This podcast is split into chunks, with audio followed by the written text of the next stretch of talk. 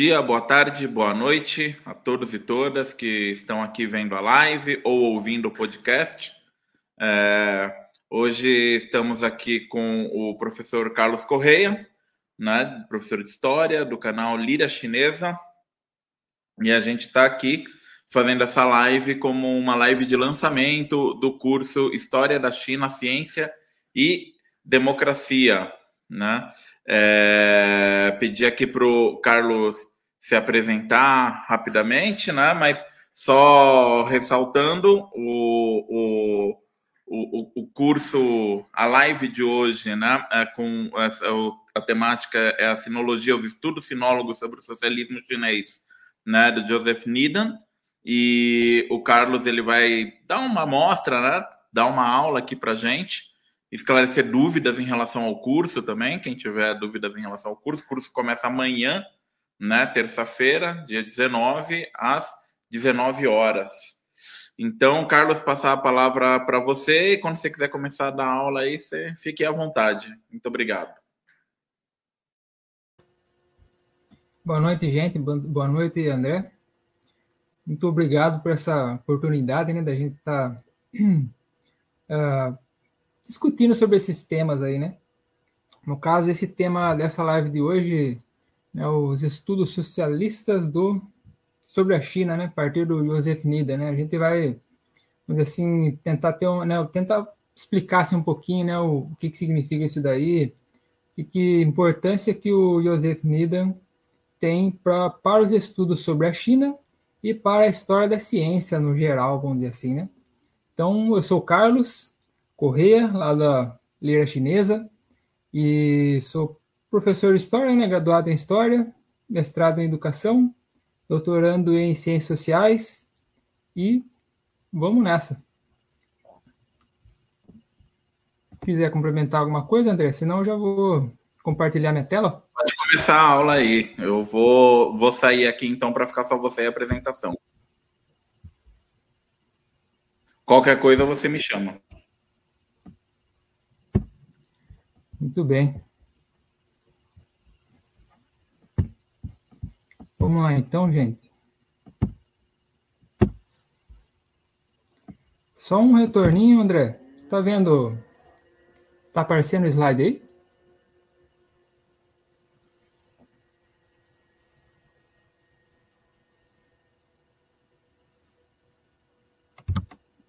Tá aparecendo, sim. Tá, tava aparecendo normal aqui. Ah, tá, obrigado.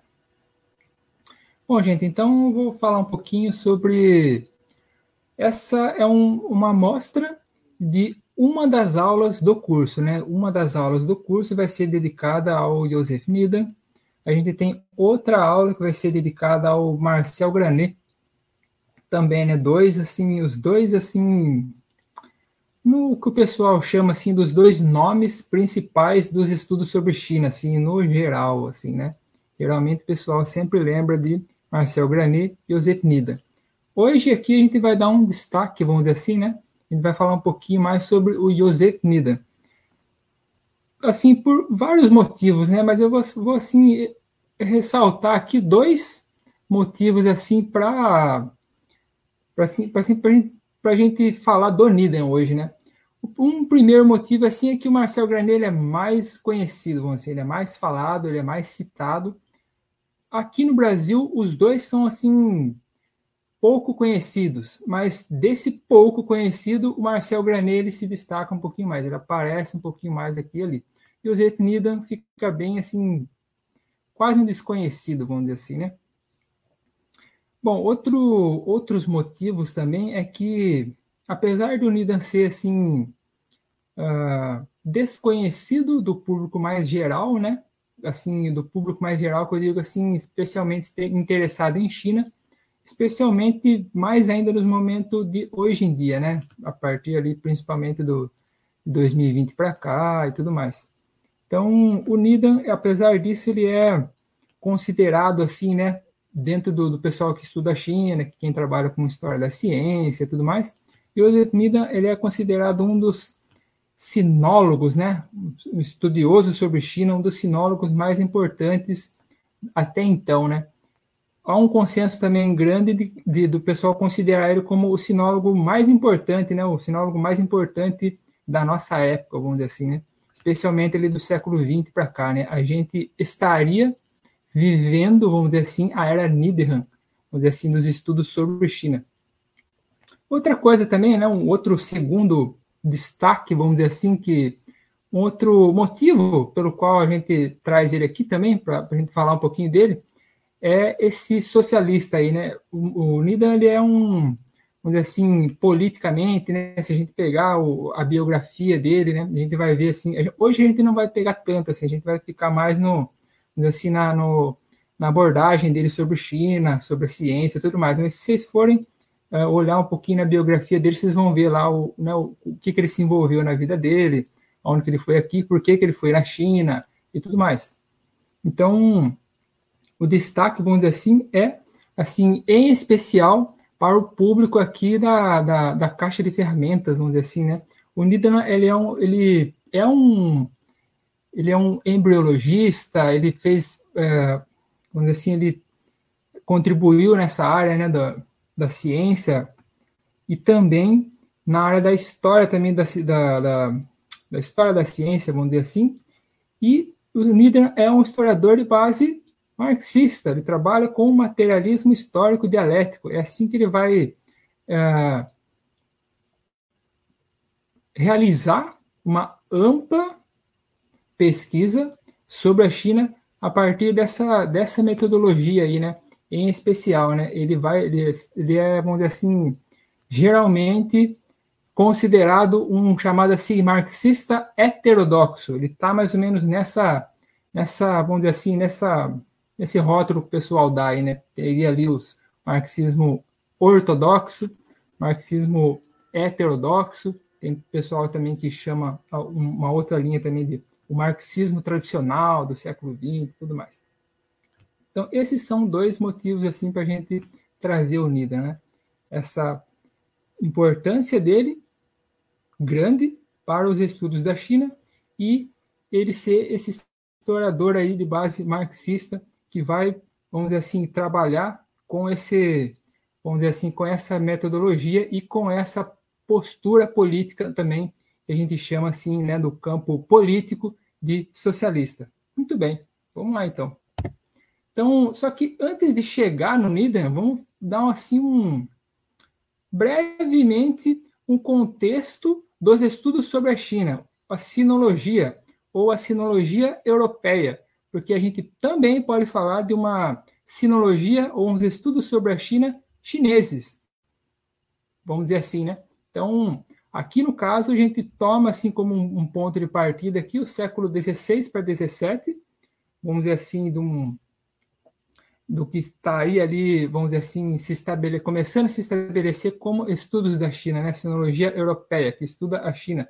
Em comparação, por exemplo, só para a gente ter uma ideia, da sinologia chinesa, pessoal, os estudos sobre a China feitos por chineses, a gente pode ali, vamos dizer assim, datar assim, um ponto de partida ali na dinastia Han, né? Dois mil anos atrás, vamos dizer assim. Então, só para a gente ter uma ideia aqui. Então, a gente vai se concentrar hoje nessa sinologia, nesses estudos sobre a China a partir ali da Europa. Para a gente entender por que que, por que, né, para a gente ver por para vocês saberem, assim, outros motivos também para a gente poder trazer o Nidan aqui, para vocês terem mais ou menos uma, né, saber, um, ter uma ideiazinha assim do que, que, do que vocês podem esperar lá no curso, né? Porque lá no curso a gente vai assim avançar mais ainda sobre essa, sobre a questão do Nidan, a importância dele para os estudos sobre a China e também para os estudos socialistas, né? Para, vamos dizer assim, no, no campo político também, né? Que ele não faz a separação dos estudos sobre a China com a, onde assim, a postura política em relação ao, ao que a gente vive hoje em dia, né, nesse contexto maiorzão, assim, né, do, do que a gente chama do capitalismo. Vamos lá. Então, ali mais ou menos no século XVI para XVII, a gente tem ali, vamos dizer assim, questionamentos que vão sendo levantados pelos europeus em relação à China, conforme eles vão tendo notícia de lá, tudo mais. Então, a gente tem aqui tem dois, três destaques aqui, né, que a gente dá normalmente. Vamos lá, só um minutinho.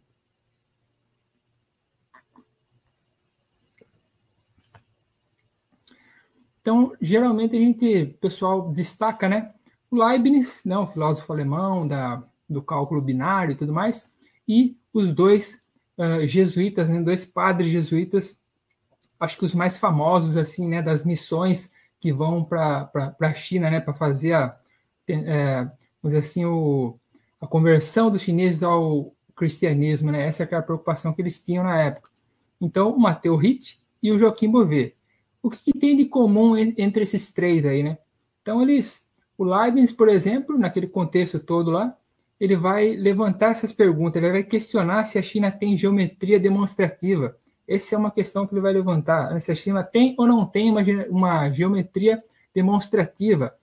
E no caso dos jesuítas, eles vão se concentrar, vamos dizer assim, o interesse maior deles, mais ou menos no que a gente chama assim de a China reconhece substâncias separadas da matéria. Então, no fundo, talvez essas duas questões aí tenham uma, uma, uma, ligação, vamos dizer assim, né? Que seria assim, pô, mas será que os chineses eles também é, é, pensam de uma maneira mais ou menos como que a gente pensa aqui, né? Assim, a gente se, trabalha com aquela separação assim absoluta entre as coisas, entre corpo e alma, né? Um Deus que é externo, né, a essa realidade nossa. Será que eles conhecem o cálculo matemático abstrato, né? Aquele que você não precisa, por exemplo, de uma régua gigante para medir a distância daqui na Lua para saber se o, se o, combustível do foguete vai dar para ir e voltar, por exemplo. Então, ele, né, não, assim, o exemplo que eu estou dando só para a gente entender hoje, não que ele trabalhasse com essa ideia antes, mas assim, só para a gente entender o que, que ele estava querendo saber, né, se a China trabalha, traba, é, conhecia ou não o, né, a matemática abstrata, né, ou aqui no, mais especificamente a geometria demonstrativa. Então, isso mais ou menos ali no século XVI para XVII, século XVII, mais assim, uh, localizado assim, né, no, no, tempo, vamos dizer assim. Então, esses são os primeiros questionamentos assim que são assim que vão sendo levantados assim com mais talvez com mais interesse, mais intensidade até então, vamos dizer assim. Então, a gente vai ter outro momento também, né, dessa, dessas, desse interesse sobre a China ali no século XIX, no, no início do século XIX ali mais ou menos, a gente vai ter, vamos dizer assim, um diálogo entre dois assim personagens importantes também, né? O Humboldt, né? O, muito importante pela sua teoria da linguagem, a sua contribuição para os estudos dentro do campo da, da, da antropologia, tudo mais, e o Abel Ramizar, que é o, vamos dizer assim, considerado o primeiro, assim, oficialmente, o primeiro sinólogo, né? A primeira cadeira de filosofia, de filosofia não, de sinologia, é, teria, né, o, o remizar aí seria o, o, primeiro, vamos dizer assim, né?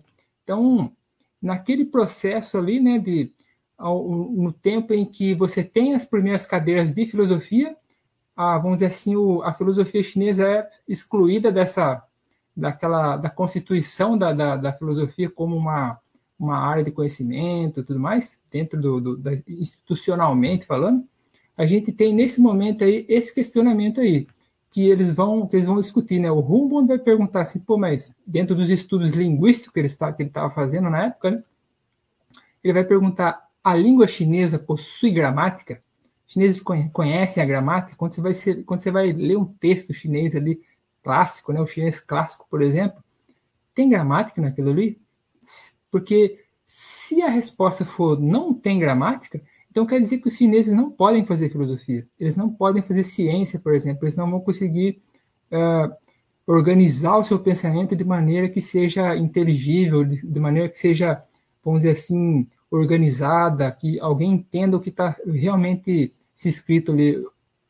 A resposta do Rubens é não, não, a China não tem gramática. E o Abel Remizar vai tentar rebater isso daí mas ele não vai conseguir rebater isso daí na época, né? Ele não, vamos dizer assim, não tinha as informações suficientes para poder, vamos dizer assim, rebater essa posição do, do Humboldt, vamos dizer assim, porque os dois vão estar, assim, no fim das contas, eles vão estar os dois uh, recebendo mais ou menos material parecido que eles recebiam, né? Que, que seriam, assim, no geral, as cartas que os jesuítas iam mandando, né, da China para a Europa e tudo mais. Então, eles vão lidar ali mais ou menos com, com material parecido, né? Aquelas traduções ali, feitas ali a partir daqueles métodos lá estabelecidos, né, mais ou menos ali pelo Matteo Ritt e pelo Joaquim Bové, né, que seriam lá os métodos da, da acomodação, o método do figurismo e tudo mais. Muito bem. Se no século XVII a gente tinha a questão se a China faz ou não faz geometria de, a, a, é, demonstrativa, ou se a China conhece ou não substâncias separadas da matéria, e no século XIX a gente tem a questão se a China tem ou não gramática, no século XX, então, a gente chega aqui finalmente no nosso personagem principal aqui, o Joseph Nida. Então, no século XX, você vai ter aí uma questão, assim, outras questões, né? Se a China tem ou não tem, né? Vamos, vamos dizer assim que essa, isso vai, vai sendo recorrente, vamos dizer assim. A China faz isso ou não faz? A China tem isso ou não tem? Sempre mais ou menos essa... O pessoal vai recorrer sempre a esse, essas questões aí. Então, no caso aqui, o Granet, a gente vai ter uma aula só sobre o Granet no curso, vai ser a primeira aula do curso, e o Nidan, a gente vai discutir o, o Nidan na terceira aula, tá, gente? Só para vocês terem uma, uma, uma noçãozinha aí. Então, o Granet, por exemplo, ele vai, ele vai perguntar se a China faz ou não filosofia. A China faz pensamento ou faz filosofia? A resposta do, do Granet é não, a China não faz filosofia. A, gente, a, China, a China faz pensamento. Então, se ela faz pensamento, então ele está em concordância lá com aquele pessoal lá, Joaquim Bové, o Matteo Ritt, o Humboldt, aquele pessoal lá de que a China não tem gramática, se não, não conhece a, a geometria demonstrativa e tudo mais, então ela não pode fazer ciência, ela não pode fazer filosofia e tudo mais. Aqui o Granet já pergunta na, na, na lata já, né? China faz ou não faz filosofia? E ele responde não, ele vai argumentar toda uma argumentação, né? Ele vai ter o, o grande clássico dele que circula por aí, que é o pensamento chinês. Vocês devem ter visto isso daí por aí. A gente vai discutir um pouquinho o pensamento chinês no, no curso. E a gente vai discutir também o, a civilização chinesa. Talvez a gente fique mais no civilização chinesa, que é uma, hora, uma obra assim mais de história da China, que é mais interessante para o curso da gente. Mas a gente vai lidar um pouquinho com, com, com as duas obras. A gente vai entender um pouquinho o Granet também depois. E aí a gente chega então no nosso personagem principal aqui, o Nidan. Então o Nidan também entra nessa entra na jogada, vamos dizer assim, né? O Nidan não pode ser assim isento desse de todo esse contexto, aí o Nidan também está nessa. Essa é uma coisa que a gente também vai criticar no Nidan, mas isso daí vai ser depois e a gente vai mais a fundo nisso daí, entender as críticas que se fazem ao Nidan. Lá no curso a gente vai pegar isso daí com mais com mais calma, com mais vão poder perguntar com mais calma e tudo mais. Aqui a gente só vai ter um, vamos dizer assim, uma prévia, né? Então, o Nidan, ele, a pergunta dele é: a China faz ou não faz ciência? E a resposta do Nidan é: sim, a China faz ciência. Então, se você tinha ali, lá com os jesuítas, com Leibniz, lá com o, o Humboldt, e depois aqui com o Granet, sempre perguntando se a, China, se a China faz filosofia ou não. Não. A China tem gramática? Não. A China tem conhece a geometria demonstrativa? Não. A China conhece a substância uh, separada da matéria? Não. Aí chega no século XX aqui, né, nos seus estudos aí pós Segunda Guerra, vamos dizer assim, né, mais ou menos ali, quase um pós, né, ainda estava mais ou menos na época da, da Segunda Guerra. O Needham vai fazer essa questão, então, vai abraçar, vai comprar essa, essa discussão, vamos dizer assim, né? A China faz ou não faz é, ciência? E a resposta do NIDA é sim, a China faz ciência, mas ela não faz ciência moderna. Essa é a questão. Aqui entra, a China faz ciência, ela, junto com a resposta dele de que a China faz ciência, vem todo o resto. A China, a China faz ciência, a China faz filosofia, ela conhece a gramática e tudo mais. Então, aqui com o NIDA, a gente tem, vamos dizer assim, uma perspectiva diferente de estudos sobre a China. Tá, gente? Muito bem. Não é só esses daí que estão nessa jogada, né? Tem outro pessoal também.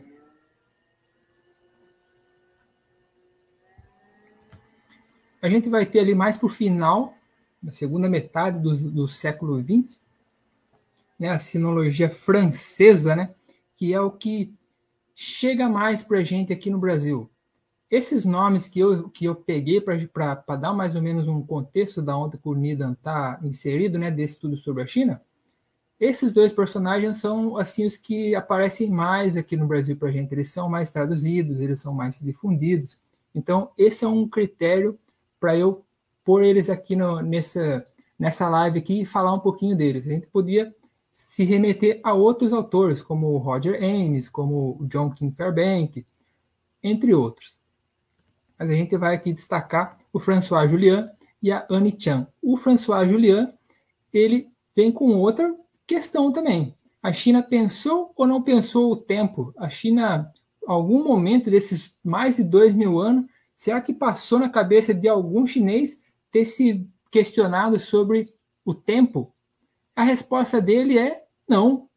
Não, a China não pensou o tempo. A China pensou outras coisas. Pensou o processo, pensou a duração, pensou o, a relação entre os fenômenos, as correlações e por aí vai, mas a China não pensou o tempo. Então, essa aqui a gente tem outra, outra questão aqui junto. E a Anne Chan, ela vem também com uma outra questão, que ela vem, vamos dizer assim, ela, ela, vai, ela vem mais na linha ali do Joseph Nida. Então, ela já, vamos dizer assim, ela já opõe, faz oposição a esse pessoal que está mais nessa linha da China não tem isso, não tem aquilo, não pensou isso, não pensou aquilo, que seria o, François Julian, o Marcel Granet, o, o Humboldt, o, o, Leibniz, o, enfim, o Joaquim Bouvet e tudo mais.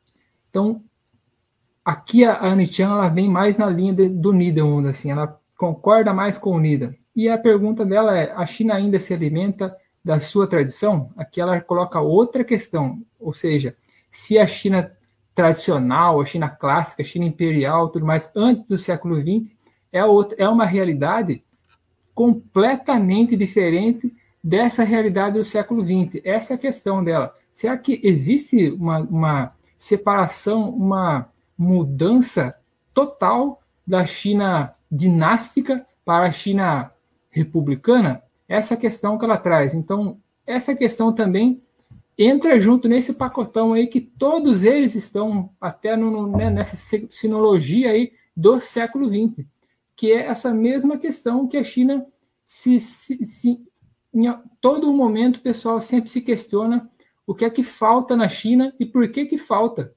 Ou seja, por que, que a China não fez isso? Por que, que a China não fez aquilo? Por que, que a Europa fez tudo isso, fez tudo aquilo? Eles são sempre mais ou menos nesse nesse barcão aí, vamos dizer assim. Então, seja para questionar se falar que se a China não tem filosofia ou se a China tem ciência, mas não ciência moderna, se a China se alimenta ou não da sua tradição, vocês percebem que no geral parece que tem assim um volta sempre assim um, vamos dizer assim uma espécie assim sempre naquela batida sempre bate numa trave ali e aquela trave ali é vamos dizer assim, o que a gente pode chegar no, no, no geral, assim, o pessoal chama de o eurocentrismo. Ou seja, aqui eu vou usar uma definição de eurocentrismo, mas existem outras. Então, aqui seria o eurocentrismo, que seria o, a Europa como o único critério para discutir qualquer outra civilização supostamente fora da Europa. Esse que seria o eurocentrismo, e sempre aquele a Europa sempre como o critério para definir tudo e todos à sua volta. Ela nunca vai se questionar se existem outros critérios que possam questionar, questionar aquela própria Europa, ou se aqueles critérios europeus são de fato uh, puramente europeus. Entende? Vocês entendem onde eu quero chegar? Então, é nesse sentido, então eu trago, é por isso que eu trago esse mais ou menos esse contexto assim geralzão assim de que pé que a gente está mais ou menos de pesquisa sobre China, de discussões sobre China. Vocês, uma coisa interessante é vocês tentarem fazer o exercício de ver como esse tipo de, vamos dizer assim, esse eurocentrismo que a gente está definindo aqui como eurocentrismo, como que ele aparece, por exemplo, na, né, no, nas notícias que a gente ouve sobre a China na, na mídia, por exemplo né, como é que né, acho interessante a gente fazer esse, esse exercício de, de, identificar onde que aparece isso ou não. Muito bem.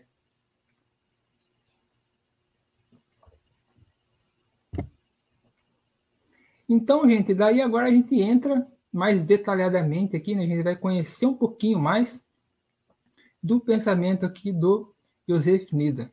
Então, assim, coisas a destacar do, do, do Nida aqui é que ele entende, então, que há uma racionalidade chinesa, em comparação com o Granet, por exemplo, que ele entende que não há uma racionalidade chinesa.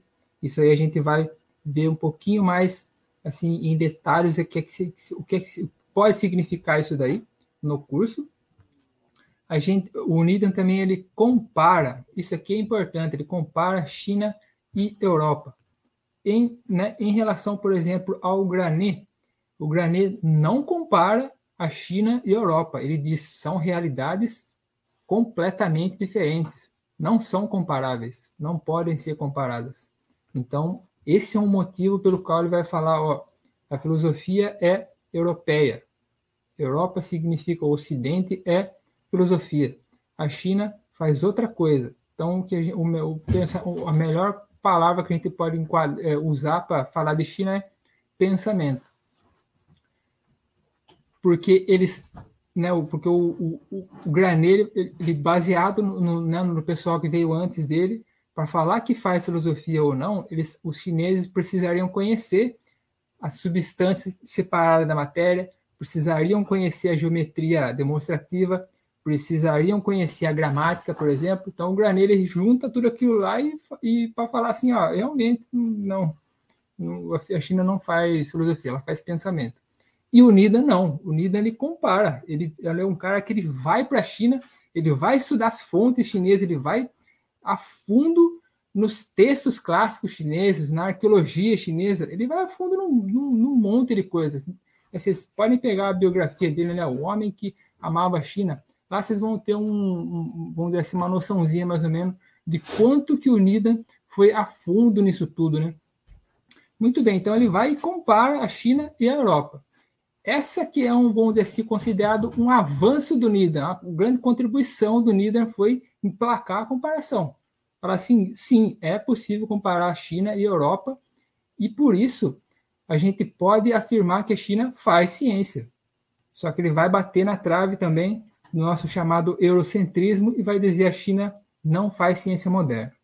Muito bem. Outra coisa a destacar também, ele, né, ele na pesquisa dele, ele diz: ó, a China influencia a Europa pelos árabes. Então, outra coisa que é importante também destacar no NIDA é o papel dos árabes também que ele coloca nisso tudo. Então, aquilo lá é uma coisa, vamos dizer assim, considerada polêmica também, onde se pode criticar o NIDA também, que ele teria diminuído, vamos dizer assim, o papel dos árabes nessa, vamos dizer assim, nisso tudo, vamos dizer assim, né?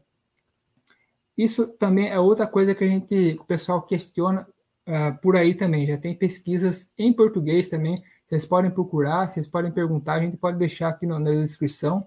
E a gente vai ver isso daí também no curso, a gente vai ver com um pouquinho mais de, de detalhes, vamos dizer assim, a gente vai entrar nessas polêmicas aí e tudo mais.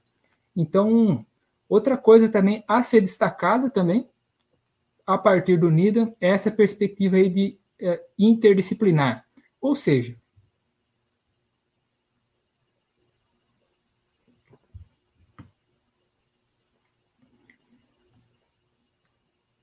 Antes do NIDA, você tinha aquela pesquisa ali sobre China, mais assim, vamos dizer assim, isolada, com iniciativas isoladas. O pessoal estudava a China mais assim, isoladamente, um pesquisador só pesquisava isso daqui. Não, o pessoal não, não tinha equipes grandes de pesquisadores para avançar, por exemplo, sobre a questão da ciência na China. Aqui no NIDA, esse negócio é diferente, o negócio muda aqui no NIDA. Aqui no NIDA ele vai, vamos dizer assim, ele vai constituir equipe né, de, de gente, ele vai, ele vai trabalhar, por exemplo, com o Wan Li, que é o, vamos dizer assim, o considerado o linguista mais importante, né, o linguista chinês mais importante, pelo menos do século XX. Né? A gente já fez uma live lá na Lia Chinesa só sobre o Wan Li. Deem uma olhadinha lá, gente. Só sobre o Wan Li. O Wan Li fez aí, vamos dizer assim, uma grande. Né, trabalhou junto com o Nidan e eles avançaram aí num. Acho que pelo menos em um, um volume da Science and Civilization, que a gente vai comentar um pouquinho mais. Então, só para vocês terem uma ideia de como que o Nidan vai né, vai avançando e vai crescendo, vai complexificando cada vez mais a pesquisa sobre China, sobretudo no campo da ciência. Isso daí, gente, é um negócio que vai, vamos dizer assim, provocar algumas coisas aí, né?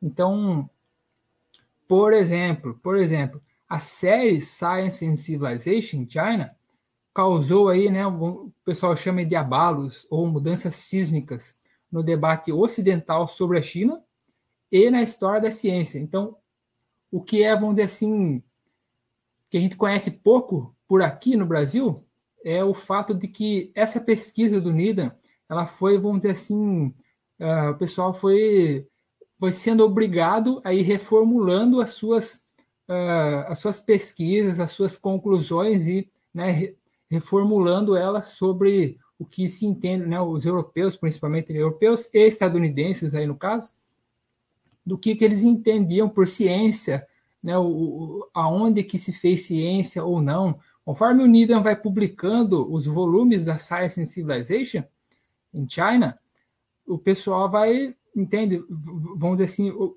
pessoal vai prestando atenção no que, que esse cara está fazendo.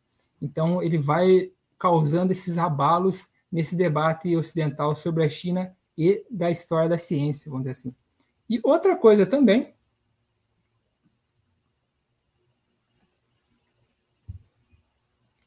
a gente pode destacar aí, é o, com o que que ele vai fazer toda essa toda essa o pessoal gosta de sempre falar que a obra do Needham é uma obra monumental, gigante, complexa, muito grande, muito ampla. Ele foi muito longe na, no, vamos dizer assim, em, em, em, em, muitos aspectos da história da China, não só da história, da, não só da ciência chinesa, ciência, tecnologia, filosofia, arte, um monte de coisa, gente, um monte de coisa. Só dar uma, só conferir o, a obra dele, vamos dizer assim. Então, o que, que ele vai usar para fazer tudo isso daí? O materialismo histórico dialético que deu base para a dimensão política dele, as opiniões políticas, ele, a posição, as posições políticas dele em relação ao, vamos dizer assim, ao que a gente chama de socialismo e a filosofia, a dimensão filosófica do pensamento dele, como é que ele vai reformular várias coisas também dentro do, do que ele vai entender é, por filosofia, porque que para ele vai ser, por que ele vai uh, discordar do Granet que dizer que a China não faz filosofia, vai falar assim: sim, a China faz filosofia, faz filosofia e faz ciência. Só não faz ciência moderna. Por que será? Vamos ver se a gente chega em alguma respostinha depois. E também na dimensão histórica do seu pensamento. Então, no caso aqui da dimensão histórica filosófica política, tudo junto, não, não tem separação. Aqui no, no, no caso do Needham, é um destaque para ele, porque os outros pesquisadores, tipo Granet, principalmente François Julian, são pesquisadores que vão, de alguma maneira, consciente ou inconsciente, vamos dizer assim, copiar o, o, o que o, um pesquisador ou outro chama de despolitização do pensamento chinês, da ciência chinesa. Eles vão tratar da filosofia chinesa, por exemplo, no caso do François Julian, de forma ele despolitiza todo o pensamento chinês, ele isola o pensamento chinês dos seus contextos, dos seus variados contextos e das respostas diferentes que determinados filósofos, que diferentes filósofos vão dar para problemas de determinados, de diferentes é, realidades, de diferentes momentos históricos. Então, o Nida é alguém que ele vai, ele vai falar assim, ó, tem mudança na história da China. A China não é estática, ela não é estagnada, entende? No caso do Granet, o Granet vai, ele vai por esse caminho aí, a gente vai ver em uma das aulas lá. No caso do Nidan aqui, não, o Nidan vai falar, ó, calma aí, a China tem história, tem mudança, tem um monte de coisa. Como é que ele resolve isso daí? A partir desse método histórico, do materialismo histórico dialético. Ele vai nas fontes, ele vai, vamos dizer assim, como ele diz, né? Pesquisa primeiro os registros materiais que, a partir dali, você tem todo o resto porque o, todo o resto não está desconectado, apartado das bases materiais que a China, vamos dizer assim, nos lega, vamos dizer assim, né? Então é nesse um pouco nesse sentido que ele vai de uma maneira assim geral, tá, gente? É uma maneira assim geral, assim, bem, bem, em linhas bem gerais, assim, mas a gente vai mexer um pouquinho de uma maneira assim, um pouquinho mais complexa, assim, lá no curso a gente vai ver isso com mais calma, vamos dizer assim.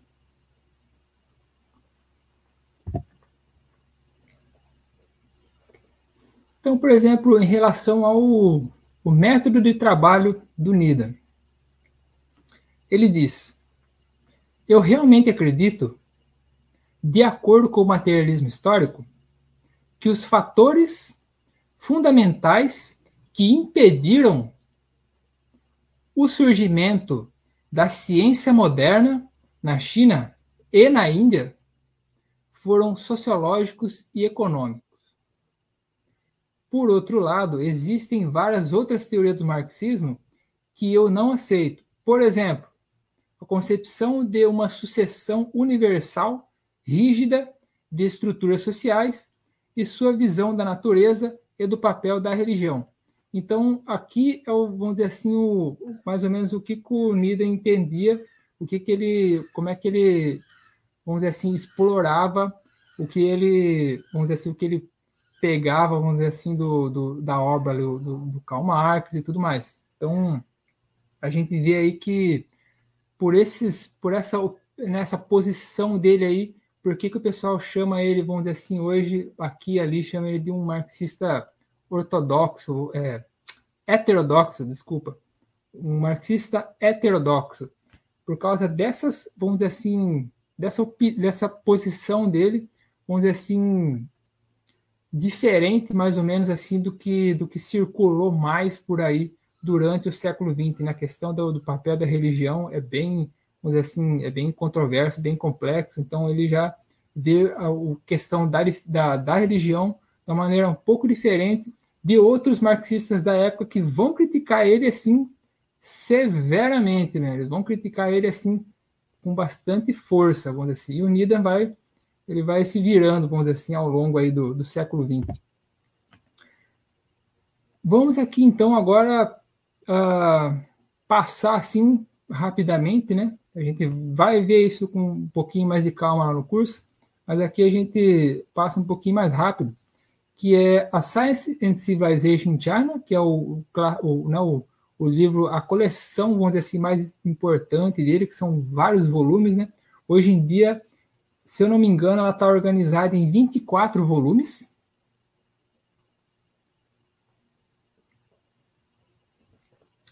E detalhe, a Science and Civilization, tem gente que fala Science and Civilization, tá? E também é com S ele também que escreve, tá? tá é, é aquilo lá mesmo.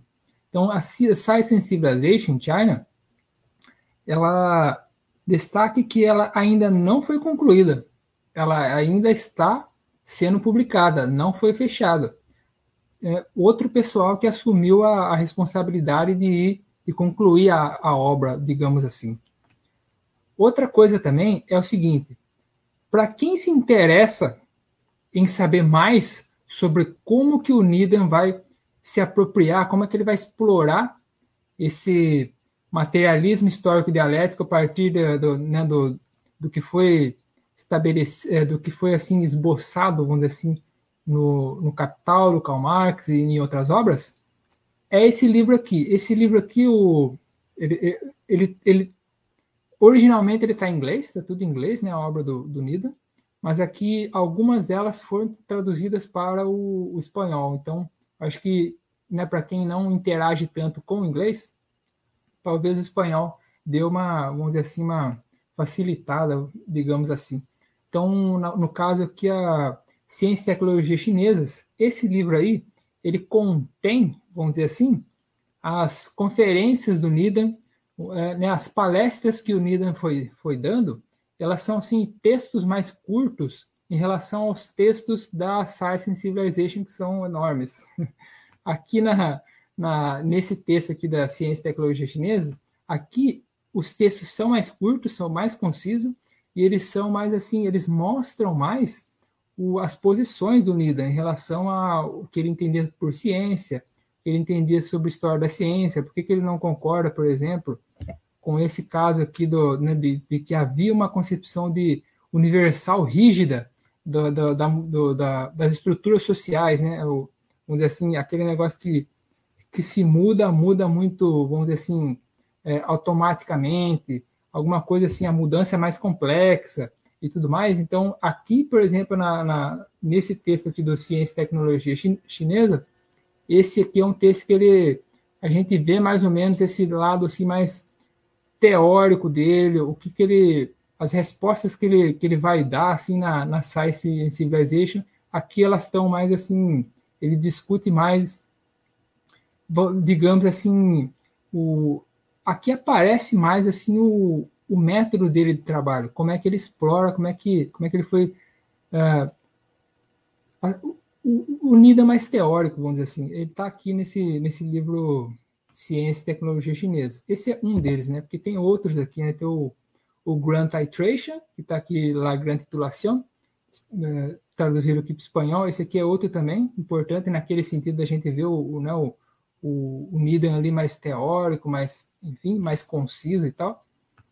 E o outro aqui, que é o Ciência e, Ciência, Religião Socialismo. Aqui a gente vê também aquele lado mais assim, como é que, né, no caso aqui, por exemplo, ele vai discutir por que, que ele não concorda, por exemplo, com o que os marxistas da época dele que criticavam ele, entendeu por religião, por que, que ele não concorda, que geralmente, assim, no geral, é aquele sentido de, de religião mais negativo, mais nocivo para a sociedade. E no caso do Nida, não, ele entende os, religião no sentido um pouco diferente.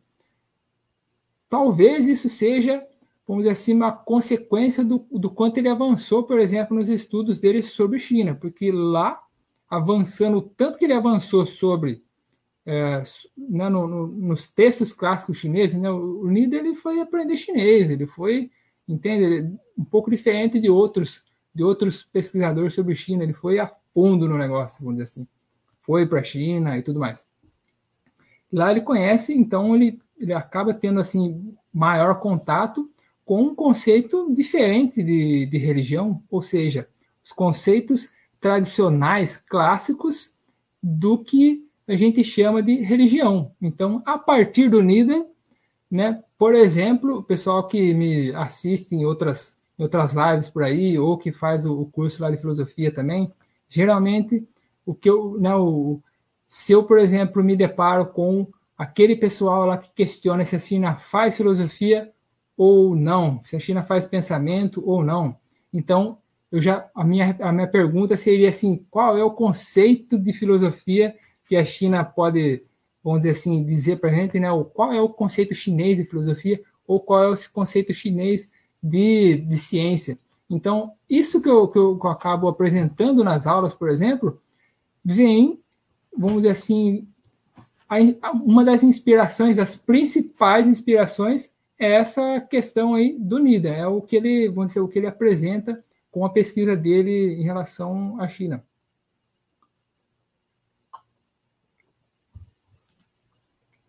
Muito bem, então a gente já viu aí, né, aí uns quatro livrinhos aí que dá para a gente né, se aproximar mais assim do pensamento do líder, entender ele e tudo mais. Então aqui a gente vai, por exemplo, para a questão do porquê que o Needham vai dizer que, diferente dos outros, o que, que o Needham vai dizer assim que a China faz ou não faz ciência? E o, os outros vão responder, não, a China não faz ciência porque ela não conhece o cálculo abstrato, ela não conhece a separação da substância da matéria. Esse é o motivo. E aqui o Needham vai falar assim: não, a China faz ciência. Ela só não faz ciência moderna. Então, o que será que é uma ciência moderna? O que será que caracteriza uma ciência moderna?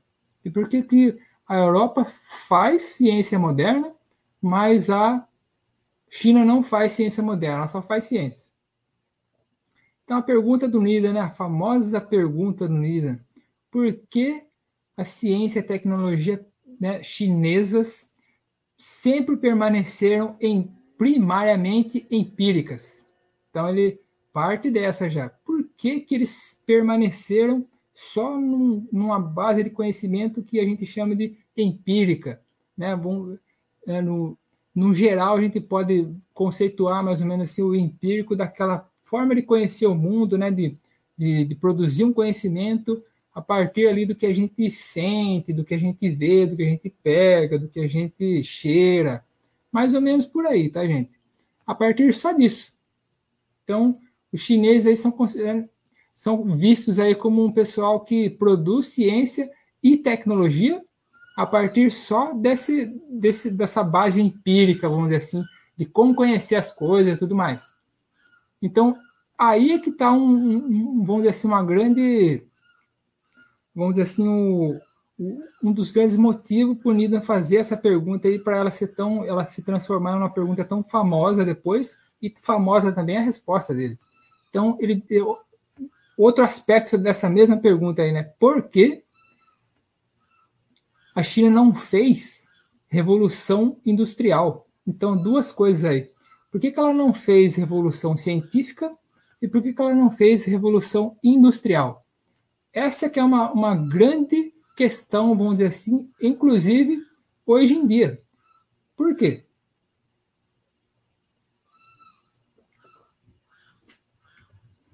Porque hoje em dia, especialmente nesse ano que a gente está vivendo, sobretudo a partir do ano passado para cá, né?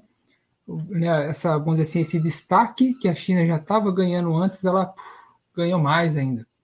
E a questão da ciência e da tecnologia é debatida mais ainda sobre questões do 5G, por aí vai, energia, questão de energia, por aí vai.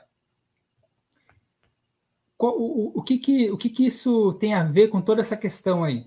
Tem a ver com o seguinte: se a China não fez é, revolução industrial não fez revolução científica, então quer dizer que ela precisa de alguma ajudinha, ela precisa de alguma ajuda.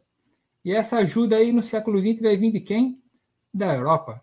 A Europa que vai é, apresentar a ciência moderna aos chineses.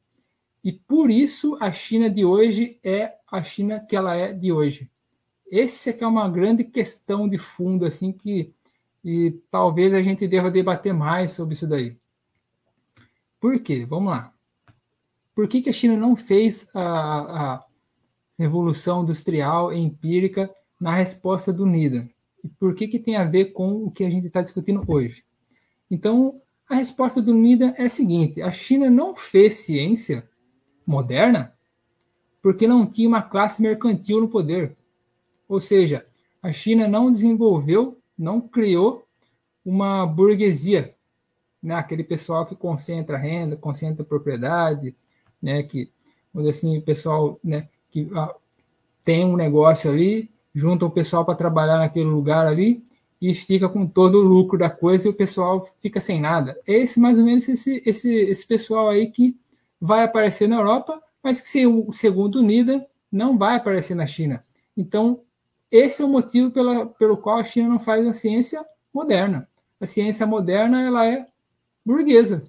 Então, a ciência, logo, por exemplo, a gente pode falar a partir do Needham que a ciência que está sendo defendida hoje, ou atacada, tanto atacada como defendida hoje em dia, é essa ciência burguesa, essa ciência que né, ela concentra mais ali, vamos dizer assim, todos os seus êxitos mais ali para meia dúzia da, da, população mundial, né? Fica só naquela meia dúzia ali de bilionários, alguma coisa assim.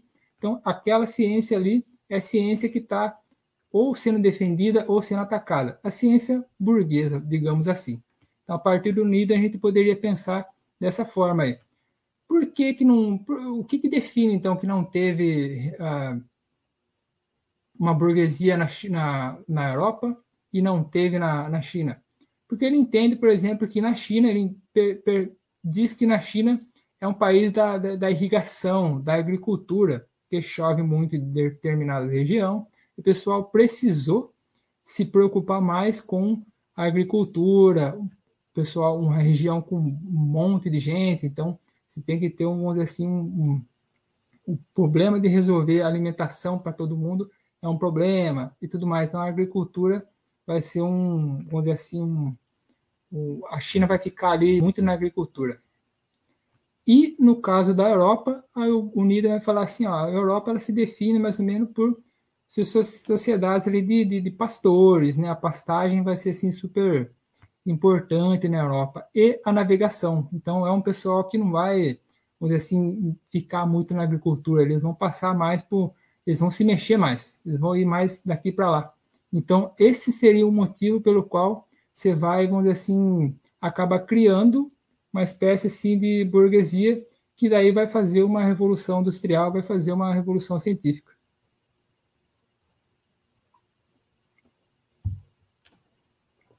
Então, mais ou menos, essa que é a, a questão do NIDA.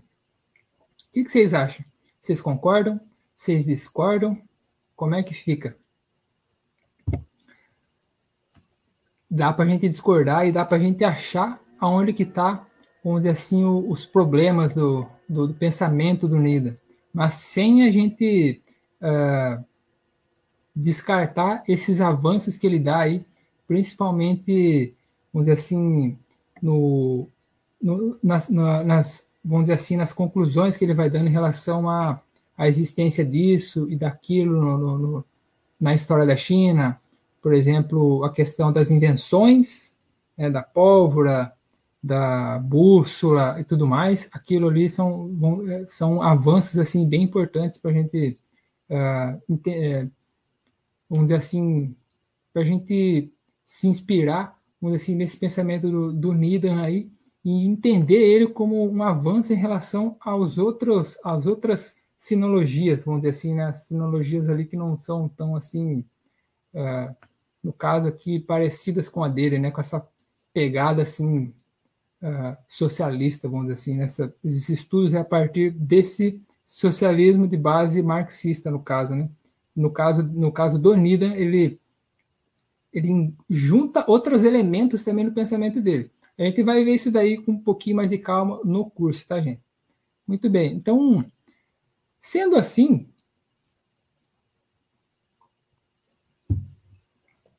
só para terminar essa pequena e humilde exposição sobre o NIDA, a partir da pesquisa dele, então, desse, de toda esse, nessa, dessa essa obra monumental que o pessoal chama, o que, que a gente precisa então passar a considerar toda vez que a gente vai discutir história da ciência?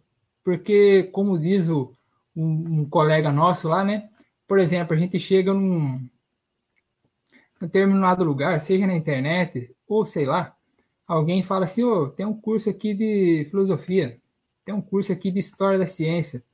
Vamos fazer o curso aqui, gente. Vamos fazer o cursinho aqui, ó. Tem isso, a gente vai aprender isso, aquilo, aquilo, aquilo. Só que quando você vai ver, quando, como diz um colega lá, né, na hora que você vai ver, tipo, pô, mas isso daí é filosofia europeia. Isso daí é história da, da ciência europeia. Mas ninguém falou e ninguém fala. Né? Tipo, vamos fazer um curso de filosofia, mas ninguém fala que é, na verdade, um curso de filosofia europeia. E você vai fazer um curso de história da ciência, daí você vai ver é a história da ciência europeia. Então, só para fazer uma alusão aqui a um, um, colega nosso que ele traz essa, assim, esse, esse pensamento para a gente. Então, a, então, em relação a essa realidade que a gente, uh, vamos dizer assim, enfrenta aqui no Brasil, de todas as formas aqui, né? A gente, o que, que a gente a partir do NIDA, o que, que a gente precisaria prestar atenção, né? procurar sempre olhar para essas coisas a partir da pesquisa do NIDA. Então, quando você vai falar de história da ciência, pelo menos aí a gente né, acompanhar aí o que, que aconteceu, por exemplo, entre o Império Mongol e a circulação de mercadorias entre e conhecimentos, mercadorias e conhecimentos entre a Ásia e a Europa. Toda aquela que vai e vem, vamos assim, da Europa, né? O NIDA, né? Percebam, né? O, a mudança, a conexão, a, vamos dizer assim, o, a, a comparação.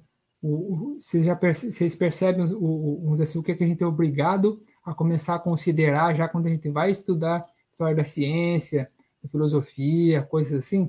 Vocês percebem aí que já mudou um pouquinho já o que a gente encontra, por exemplo, nos currículos de curso de história, por exemplo.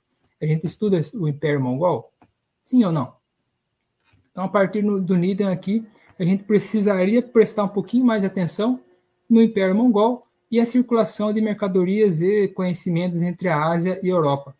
Outra coisa, Império Romano. Império Romano e a circulação de relógio d'água, tecidos, joias, remédios, técnicas circenses, técnicas médicas, toda essa circulação do Império Romano pela Síria, tudo mais, tudo isso daí é, são coisas assim que uh, interessantes ou talvez necessárias da gente uh, considerar nesses estudos nossos aí de história da ciência, história da China e tudo mais.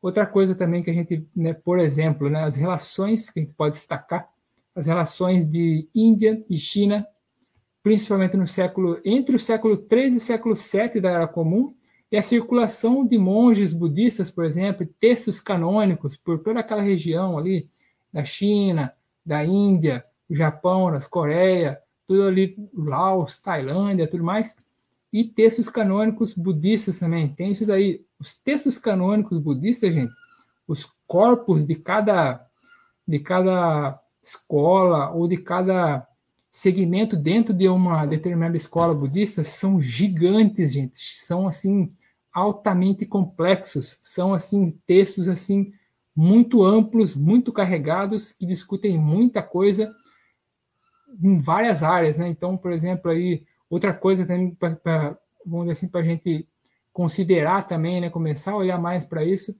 dentro das relações de China e Índia, a questão da farmacologia, da arquitetura e da matemática. Matemática é um negócio pega bastante, vamos dizer assim, quando a gente mexe com essas coisas aí também.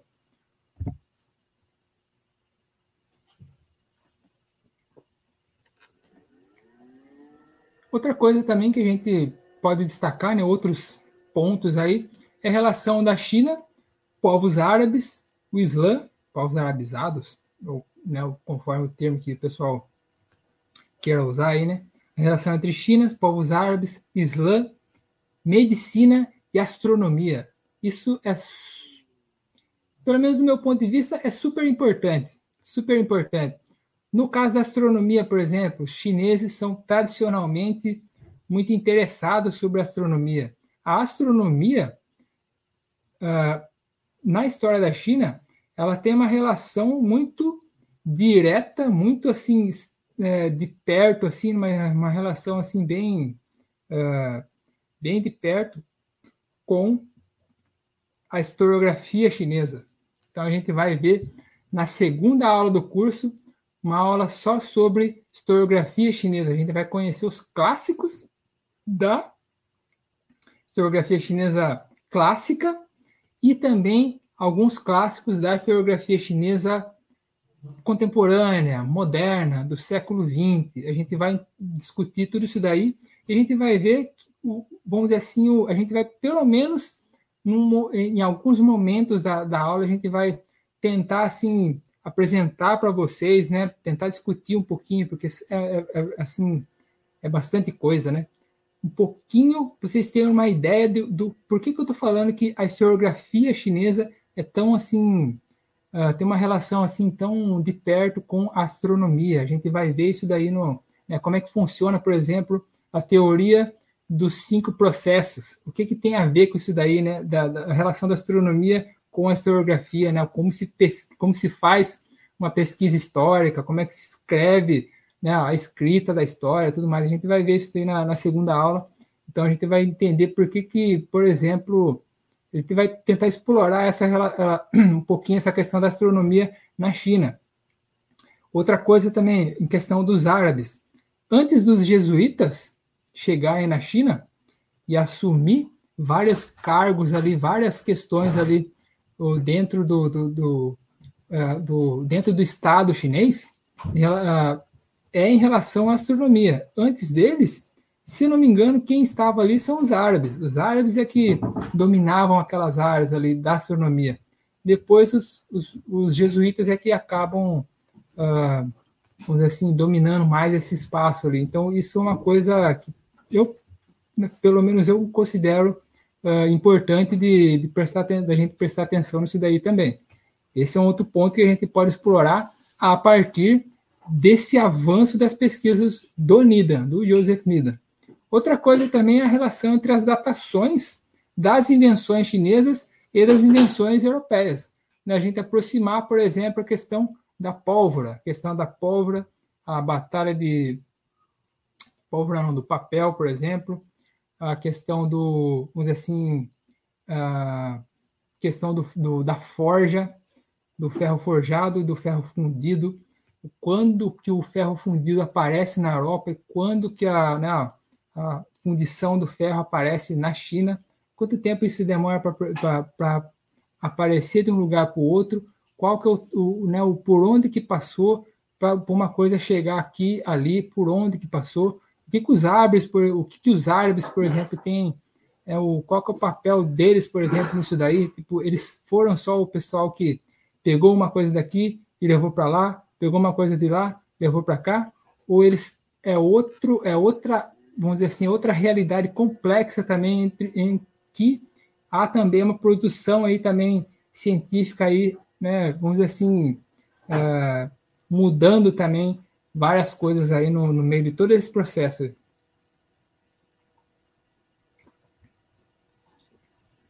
Mais umas, então, acho que acho que até aí tá, tá belezinha, né, gente? Só mais uma, mais uma, mais um, vamos dizer assim, mais alguns pontos que a gente também pode uh, explorar também. A gente pode discutir isso no curso também. Mas assim, no geral, para quem se interessa por China, para gente, para quem estuda China, principalmente para quem uh, estuda a China a partir do materialismo histórico dialético, a partir das abordagens marxistas da história, da história da ciência ou de outras áreas, a pesquisa, a pesquisa do NIDA é, pelo menos do meu ponto de vista, ela é super importante, super inspiradora, vamos dizer assim, né? Como ponto de partida para a gente né, entender, absorver as contribuições do NIDA e tentar avançar a partir dele. Então, uh, o que, que, ele, por exemplo, o que, que ele, uh, o que, que ele entendeu, vamos dizer assim, né? De, a Europa ele definiu aí como a, a, inventora, vamos dizer assim, da geometria, né? A Europa e a Índia como as inventoras aí do, da, da ideia de partícula e a China como a inventora da, da álgebra e da onda. Então, o conceito de onda, né? Onda sonora, onda não sei o que, partícula não sei do que, geometria. Então ele mapeou mais ou menos tudo isso daí e foi, onde assim, identificando o que, que veio daqui, o que, que veio dali. Todas essas coisas aí, gente, são assim, o pessoal questiona bastante, sempre questionaram a Unida, sempre criticaram bastante a pesquisa deles, saibam disso, tá, gente? Sendo, uh, da, sendo do próprio campo deles, sendo marxistas ou não. Então, isso é uma coisa que é interessante a gente saber. Então, acho que eu fico por aqui, gente. Acho que já está bom, né? A gente, a gente pode conversar um pouquinho mais com o pessoal aí, se o pessoal tem alguma questão. Acho que, acho que eu fico por aqui. Beleza, André? Opa, beleza, beleza. Então, pessoal, quem tiver perguntas aí, pode fazer no, no na caixa aí de, né, na, nos comentários.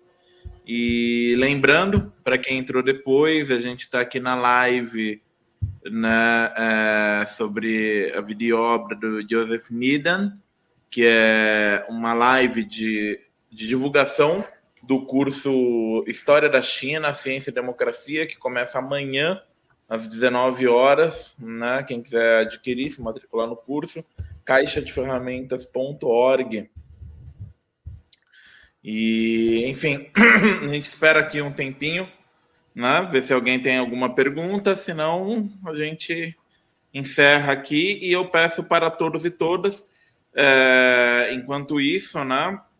Deem like, apertem o sininho para receber avisos de outras lives que a gente for fazer e espalhem o link dessa live para o mais a maior quantidade possível de pessoas.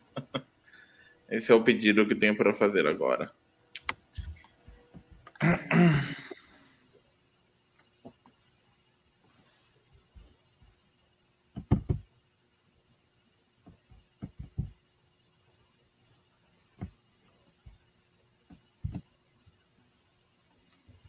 Valeu, gente. Obrigado também. Acho que por enquanto é isso, né? Acho que tá tranquilo. O pessoal tá, é. tá de boa hoje. Acho que é isso e... também. Acho que o pessoal não, não tem perguntas, né? Então, é, muito obrigado, professor Carlos, por participar aqui. Amanhã a gente começa o curso, né? É, vai ser via Zoom para quem tiver dúvidas, tá? Mas a matrícula é no caixadeferramentas.org. E aí depois vocês vão conseguir assistir as aulas gravadas ali e tudo mais, né? Bom, então é isso, professor. Obrigado. E aí a gente já já encerra por agora mesmo e vamos divulgar o link da live. Tá bom? É, um forte abraço a todos e todas, incluindo também para quem estiver ouvindo depois, né, como podcast. Um abraço. Valeu, gente. you